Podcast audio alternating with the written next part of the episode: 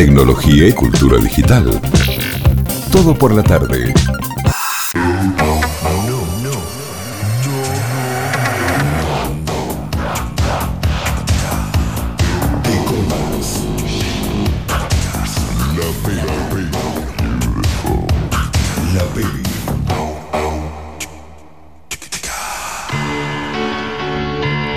Ahora sí, ya llegó Pam Belmont, ya está conmigo, me está acompañando aquí en la terminal. ¿Cómo le va? ¿Qué dice?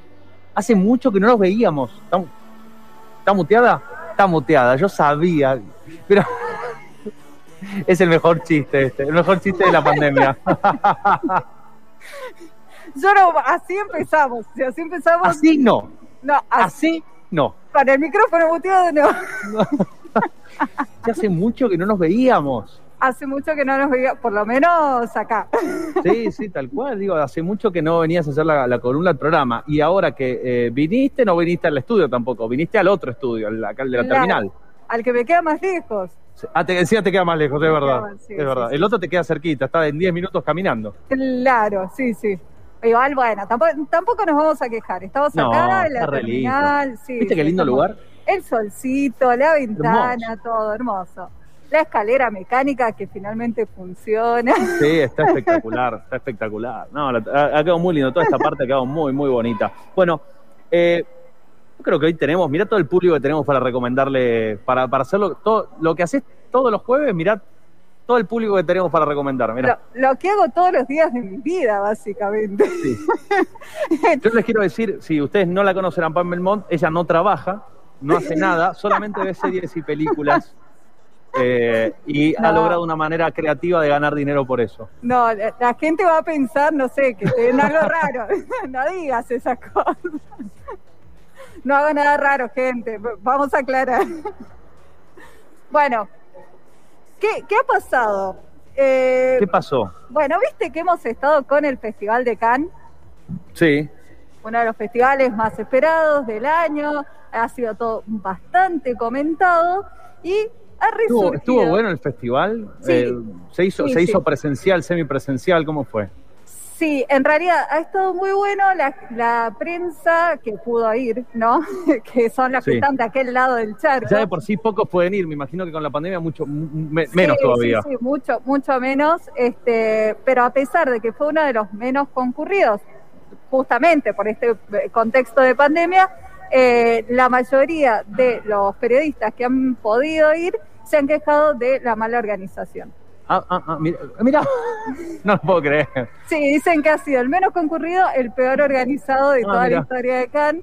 Y- Este, Y, tal vez uno de los más, o sea, no te digo más fácil de organizar, pero al venir, venir menos gente también es más, yo creo que se simplifica a veces un poco la cosa. Sí, pero, sí, pero no en este Pero no. caso. Sí, pero no. Claro, los han hecho sufrir un montón. Este, te- Para, para, ¿cómo sufrir? ¿Qué- qué- ¿En qué sentido? ¿En qué Sufrir. sentido? ¿Que vieron películas muy malas? ¿Qué pasó? No, no, no, no. No fue por ese lado. Las películas han estado buenas. Igual siempre viste que Canes como independiente te puedes encontrar cualquier cosa ahí, este, pero no. El, en realidad el punto es que andaba muy mal la página donde donde tenían que sacar las entradas. Ay, la página, la página. Esa que tenés que actualizar desde el 2012, sí, esa. Exacto. Esa misma. Exacto, esa misma. Entonces, básicamente, bueno, es como que se tenían que levantar a las 7 de la mañana por- para poder sacar las entradas, tenían que hacer PCR obligatorio cada 48 horas, bueno, este, ha sido todo como una muy mala organización, eh, pero bueno, parece que eh, ha habido películas que van a traer bastante revuelo y una de esas es Benedetta, de Paul Verhoeven, es la historia de una monja que, bueno, es una historia erótica de una monja. Ok, ok. Creo que hay bastante para hablar ah, desde ahí en adelante, desde el vamos, Ya. digamos. O sea. Partimos de ahí y bueno. Este, pero hoy no vamos a hablar de Benedetta, sí vamos a hablar de Paul Verhoeven, que es el director, y es el director también de Bajos Instintos, porque Sharon Stone hace poco sacó unas memorias de su vida, este, y porque Bajos Instintos se va a volver a estrenar remasterizada, y vieron que hay una escena en Bajos Instintos donde se ve un poquito de más. Picantovich. Claro. Bueno, Sharon Stone dijo que esa escena no fue pactada así como salió, Entonces dijo que le dijeron que se tenía que sacar su ropa interior por un tema de luces, o sea que Verhoeven le dijo esto. Empezó a sacar los, los trapitos, o sea, Exacto. está siendo parte de la destapada de olla que venimos teniendo en Hollywood hace tiempo. Exacto, se sumó una voz más a esto y bueno, básicamente dijo que eso no estaba pactado, que básicamente ella fue engañada para, para hacer esa escena y que eh, recién se dio cuenta cuando estaban viendo como el corte final de la película que se veía, que se veía todo. Entonces dice que en ese momento ella se paró, le pegó un cachetazo. Sí. No, arrancó un camión acá Arrancó afuera, no hay problema. Cosas que pasan. le pegó un cachetazo a Verhoeven y se subió al auto y llamó a su abogado que le dijo que básicamente no se podía hacer nada porque, bueno, no había nada escrito, ni que sí ni que no, entonces, bueno, listo, queda en eso. Y a Verhoeven, obviamente, le han ido a preguntar, ahora está él presentando su película, le fueron a preguntar y le dijeron, che, ¿qué onda con Sharon Stone? Y eh, él lo niega rotundamente. Él dice que sí estaba hablado, que, que, que, bueno, que eh, no sé de dónde sacó eso Sharon Stone, que sí, que lo hablaron, que estaba consensuado. Ahora, efectivamente no hay nada escrito porque digo, es en- en- o sea, una palabra contra la otra en este caso. Claro, teóricamente lo que dice Sharon Stone es que Sí. eh, no se, o sea, no, no se- está escrito que sí porque le habían dicho que no, que no se veía. Ok, ok. Ahora- Tal vez ahora lo que tiene que empezar a suceder es otros miembros tienen que empezar a hablar, ¿no? De- del equipo. Obviamente sí, igual dice Sharon Stone, eh, como que ella eh, di- cuenta esto, después dice, bueno, igual de todas maneras quizás yo lo hubiese hecho, dice, pero el problema es como el engaño. El, el consenso, ¿no? Claro, sí. Y que como que, bueno, si vos vas a, a mostrar, mostrás sabiendo que estás mostrando y qué es lo que se va a ver y todo. Es como esa falta de control sobre lo que se veía de su cuerpo y no. Y bueno, eh, esto, con esta introducción, vamos a contar otras historias para ustedes que vienen saliendo del trabajo, para la gente que nos está escuchando acá, para usted señor que está en su trabajo y se queja de su jefe, bueno, hay varios actores y actrices que lo han pasado muy mal Que con también se, se están quejando de sus jefes, en este caso los directores. Exactamente. Y vamos a repasar algunas de las historias más hermosas que nos ha dejado el cine. Este, una de las más conocidas es la de Shelley Duvall y Stanley Kubrick en, el, en la filmación del Resplandor. Este, bueno, Shelley, pobrecita, es la, bueno, Shelley Duvall es la protagonista femenina, este, la que hace esposa de Jack Nicholson, y realmente la pasó súper, súper mal. Stanley Kubrick la hizo sufrir muchísimo. Le había dicho al equipo que no le hablen, que no, que no sean amigos de ella, que no le hablen. La hizo Opa. repetir la escena, la escena del- de la puerta, la hizo repetir 127 veces. Es No. un récord. No, 127 veces. Es un récord. Sí, la sometió a tanto estrés que a la mina se le empezó a caer el pelo. está mal eso, ¿eh? no está bien, está mal. Esto no solo contado por ella, sino que el mismo Jack Nicholson eh, ha salido a hablar en entrevistas y dijo que sí, que todo esto es cierto, que sí tenían instrucciones de no hablarle a ella, todo para, bueno, para... Pero eh, eh, ahí es cuando uno dice, bueno, tanta perfección en 127, a la número 20 no salió bien ya, es como... En no realidad, salió bien la número 20, o sea, ¿qué estabas esperando de esos actores que además de por sí eran actores ya importantes? No estamos hablando de actores principiantes, no estamos hablando de gente que no conocía o, o un proyecto amateur que por ahí podía salir mal. bueno, igual Shelley no era tan conocida en ese momento, pero este, lo que él quería era como esa toma de, eh, quería la desesperación. Quería ver eh, a ella O sea que desesperada, logró desesperada. desesperarla en la realidad, básicamente. Eh. Logró estresarla y desesperarla de verdad. Exactamente. Otro que eh, hizo algo bastante parecido fue eh, el maestro, lo tengo que decir, Alfred Hitchcock, Sí. con, su, con su actriz principal de la película Los pájaros, Tippi Hedren, este, que también, bueno, ella eh, ya se quejó de algunos avances sexuales eh, de, de tipo sexual que tuvo él hacia ella, que en un momento en, en un auto la intentó besar y todo eso, pero también la hizo repetir la escena de, lo, de donde ella es atacada por los pájaros, la hizo repetir durante cinco días seguidos. No. Es más, le, le ató pájaros al cuerpo que la picoteaban mientras los Ah, pero ¿en demás... serio? Es real, esto es real. sí. Sí, sí, sí. Está muy mal, señor Alfred. No está bien esto, está mal. Está mal. O sea, le ató, además, digo, para la persona y para los pájaros. O sea, no está Sí. bien para ninguno de los dos. O sea que ella terminó toda picoteada y llena de, de excremento de pájaro, una cuestión espantosa. Eh, hoy, hoy lo cantamos nos reímos, pero pobre Tipi, pobre Tipi, Claro. estamos con vos. Y para, bueno, porque vos decís, bueno, esto es porque, bueno, eran otros tiempos, era otra historia. Sí. Bueno, otro que eh, es bastante conocido por no tener un límite en cuanto a la repetición de escenas es de, eh, otro maestro, el gran David Fincher, este, que bueno, varios de sus actores se han quejado de esto, de que el tipo repite las escenas en Sí. Gone Girl, en Perdida, tiene un promedio de 50 tomas por cada escena. No, pero es. Además, digo, también es un dineral para la producción esto, porque Sí. cada, cada, cada escena que se repite es, es plata. Bueno, pero estás trabajando con Fincher también. Sí, no, bueno, está bien, obvio, obvio. Me imagino que si lo hace porque tendrán una espalda de presupuesto para poder hacerlo. Por supuesto, por supuesto. Y eh, bueno, convengamos que tiene sus frutos, ¿no? Todo lo que porque, Sí, es, bueno. porque es un gran maestro, pero bueno, este a los a los chicos de eh, a Rooney Mara y a Jesse Eisenberg en la película La Red Social, la escena donde, Sí. donde ellos rompen, la, la hizo repetir 99 veces. ¿Mm? O sea, Yo creo que si haces tantas veces esa toma, te terminas peleando. en real. serio. Claro, sí, obvio, no le querés hablar más a la persona. Y bueno, y en, en Zodíaco tuvo problemas con Robert Downey Jr., que se quejaba tanto de lo exigente que era el chabón, que bueno, Robert, ya sabemos, es un rebelde, todo eso, empezó a dejar vasos y botellas con orina por el set, por todo No. el set, porque te- decía que ni siquiera tenía tiempo como para ir al baño. Qué horror, qué horror.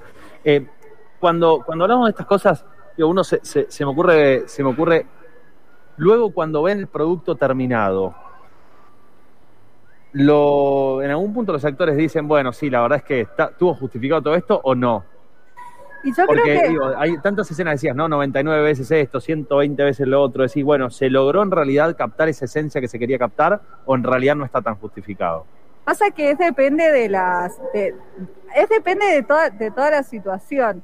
Eh, hay algunos actores y directores que han tenido como estos problemas, este, mm, eh, Tom Hardy con Iñárritu, por ejemplo, este, tuvieron como una peleita medio física, de hecho Tom Hardy lo agarró del cuello en la filmación del Renacido, y después, bueno, como que quedó todo bien, se arreglaron y hasta hicieron, eh, se sacaron una foto con Tom Hardy que lo estaba agarrando del cuello, eh, eh, como en chiste así, y hicieron reveras y se la repartieron a todo el equipo. O sea que yo creo que en ese sentido, si después termina bien la relación, es como, bueno, por ahí es el estrés del, del momento, y, después decís, bueno, sí, valió la pena. Y hay otras eh, relaciones que han quedado como rotas para siempre, claro, actores y actrices que no quieren volver a trabajar con ciertos directores, pero bueno, este, qué sé yo, eso depende también de la personalidad de cada uno y de ¿Y, qué, y- y qué te bancás y qué no? Digo, ¿qué te bancás y qué no también? Obvio. Encontrar los límites de cada actor. ¿Y qué, ¿Y qué te hicieron bancar y qué no? Porque no es lo mismo, no sé, que eh, por ejemplo Fincher que te hace repetir una toma un montón de veces, que por ahí hasta se justifica porque es muy perfeccionista, a lo que pasó con Bertolucci en el último tango en París, donde este, la actriz fue directamente asa- asaltada sexualmente en, en cámara. Entonces vos decís, bueno, ok, es depende, ¿no? O sea, o Sí, es sí. muy exigente o ya te- se pasó 10 pueblos. Sí, de cualquier raza, sí. Se, se me ocurre una peli eh, en historia de un matrimonio, ¿no? Lograr esas peleas. eh, Hay una escena terrible, que es esa, esa gran pelea que terminan, termina llorando, Sí. el tipo arrodillado. Eh, me imagino, eh, digo, esa, esa, esa peli, ¿no? ¿Cuántas escenas habrán hecho? Digo, empiezo a pensar en las películas donde se logra una tensión eh, y una pelea real, realmente. O sea, se logra que, que vos en- entiendas que eso que está pasando ahí es real. Me imagino Sí. también llegar a ese clímax. Sí, sí, y también, bueno, obviamente también va en la calidad actoral de, Acá, bueno, vos tenés un Adam Driver, un Scarlett Johansson que Sí, sí, bueno. son de otro mundo, es de otro mundo lo que hacen en Historia de Matrimonio. Así que, pero bueno, sí, qué sé yo. Acá lo dejo tú. Hay ejemplos, eh, hay ejemplos locales de a- en Argentina, digo, de, de- de, eh, actores que, que ya hayan manifestado que, que está todo mal con algún director de acá o, o sea, alguien que se haya poner en, que se haya peleado con Campanella, no sé, se me ocurre. No es que quiera entrar en un en un puterío local, pero digo, hay historias más más Querés matar mi o- carrera, ¿no? no, no, no, no, para nada. No, bueno. Quiero que eh, me cuentes el secreto. No, no que yo sepa, no que yo sepa. Bien, es eh, bueno, diferentes historias. eh, entonces, también hay que pensar, no todo es fama. No todo es fama en la carrera, en la No. carrera de un actor. Claro, no todo es tan hermoso, no todo lo que brilla es oro, te digo. Para nada, para nada. Bueno, eh, yo sé que esto está fuera del libreto, pero eh, hoy estuve viendo, no sé si lo viste, creo que es una... Mira, tan malo soy que no me acuerdo si es una serie o una película, pero eh, Dune, ¿puede ser? Que Sí. salió, salió, salió un tráiler nuevo, De- un adelanto de nuevo. Claro, es una de las películas más, más esperadas. mu- muy esperada, ¿no? del 2021. Claro, de hecho vienen como posponiendo por la pandemia este su estreno, pero nada, ahora es definitivo que se va a estrenar en la segunda mitad del... ¿Por qué es tan esperada? Porque está basada en una en una saga de libros, es como, como si fuera El Señor de los Anillos, Harry Potter, o sea, se espera que vaya a ser, y además es una remake, o sea, ya está hecha eh, esta película, entonces, pero bueno, ahora con esta tecnología y a manos de Villeneuve, este, bueno, nada, está siendo muy esperado. Otra fuera del libreto, la segunda, y, y te libero, te dejo tranquila. Eh, ¿Qué está pasando? Por esto te pido una, te pido tu opinión. Yo creo que yo tengo una postura tomada, tengo una A postura ver. tomada, tengo una opinión, Ay, me, me da miedo. y es que la generación millennial se queja de la generación anterior. Viste que en general lo- los millennials tienden a decir eh, que no ven novelas y que eso es de, de lo- cosa de padre, ¿viste? Ah, no, mi mamá es la que ve, o mi papá es lo que ve las novelas ahí en la tele, es un embole el tema de las novelas. Y creo que Netflix, como poner un ejemplo, una de las, eh, una de las plataformas más importantes, eh, o en este caso creo que sería, estamos hablando de la más importante, Sí, eh, hizo que la generación millennial y, y- y generaciones más jóvenes normalizara que una serie es una serie, pero que en realidad nos está dando un montón de novelas sin decir la palabra novela en formato Claro. serie. Solamente Sí. para sacar el estigma de que eso no es una novela. Y así yo me remila enganché con la cocinera de Castamar. ¿Qué te quiero decir? Estoy a full. Estoy a full. Quiero, quiero, eh, quiero ver que quiero hacer un besito ahí, la cocinera de Castamar y, y el marqués. ¿Qué Ah, pasa? a mí el duque, que- perdón, sí. A mí lo que no no he visto la cocinera, qué decirte, pero lo que lo que me parece es que lo que te da Netflix es la posibilidad de no atarte a un horario, que eso es mucho de nuestra generación. Entonces, este eh, sí, vos te podés enganchar con eso, te podés enganchar con la Rosa de Guadalupe, pero la vas a ver, no sé, a las 3 de la mañana y no tenés que ponerte a las 3 de la tarde mientras todavía estás trabajando o teniendo actividades a, a ver la Rosa Y el tema de la, publi- la tanda publicitaria también, ¿no? El tema de... Claro, que, que vos ves un capítulo de una hora, pero 40 minutos son estándar, es gente vendiéndote cosas para Sí. la menopausia y todo eso. Claro, pero creo que, tam- creo que también igual Netflix ha logrado como estilizar el, el- el formato novela. Como lo ha estilizado un poquito, ¿no? Creo que ha encontrado un punto intermedio entre novela y serie. No sé, porque, eh, a ver, que yo Betty la Fea la vi en tele cuando la pasaron por primera vez y la subieron a Netflix cuando el, año pasado y fue una Sí. bomba, todo el mundo Sí, estaba viendo. Betty, Betty la Fea, entonces no sé si es tanto resignificar el formato novela, porque el formato yo creo que es el mismo, pero sí es traértelo en el formato que vos hoy usás, que es plataforma de streaming, lo ves cuando vos quieras, este, en el dispositivo que vos querés, haciendo lo que vos querés y eso. Bueno, eh, no sé ustedes, yo eh, les recomiendo la cocinera de Castabar. ¿Qué querés que te diga? Está buenísimo. Está, desde ayer está Ocupas en Netflix. ¿Hasta ocupas también? Sí, que Eh, yo está estoy esperando que se estrene la nueva del Marginal, pero en Netflix, viste que va un po- un poquito atrasado. Sí. Porque primero se estrena en la TV pública. Sí, exacto. Así que, bueno, la cuarta creo que ya se estrenó en la TV pública, la cuarta temporada. Claro, del marginal. Bueno, Pam, eh, hablamos de todo, me encantó. ¿Cómo, cómo estuvo tu todo. visita aquí en, en la terminal? ¿Te gustó? ¿Te gustó la experiencia? Me encantó y estoy sin apuro, así que yo me quedo acá dando vueltas hasta el final del programa. Tecnología y cultura digital. Todo por la tarde.